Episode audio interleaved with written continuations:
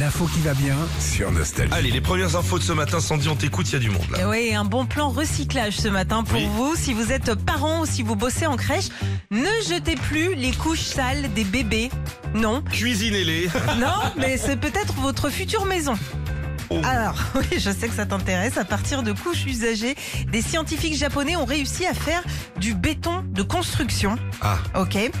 Euh, donc à l'avenir, près de la moitié des maisons ou des appartes pourraient euh, être faits à partir de 40% de couches. mais pourquoi pas Il est né tout là. Enfin, Alors voilà, c'est ça. Il suffit juste en fait de les laver, de les sécher, tu les déchiquettes un petit peu et tu mélanges tout ça avec du sable et de l'eau et ça t'en fait du béton de construction. Alors quand tu sais aussi que les bébés entre sa naissance et les deux ans, ça représente environ 4500 couches, moi je dis ça fait du lotissement. du gros lotissement en plus. Quelle couleur le...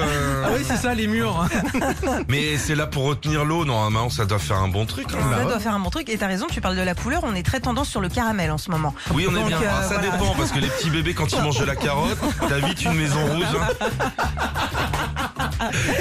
Alors c'est pas la première fois qu'on cherche à recycler les couches. L'année dernière, c'est une route de 2 km et demi au Pays de Galles qui avait été faite entièrement en couches sales. Oui, tu Voilà. nous en avais parlé. Bah oui, Route un peu glissante. un peu glissante, mais les constructeurs quand même et les scientifiques précisent quand même que la route comme le béton n'ont aucune odeur.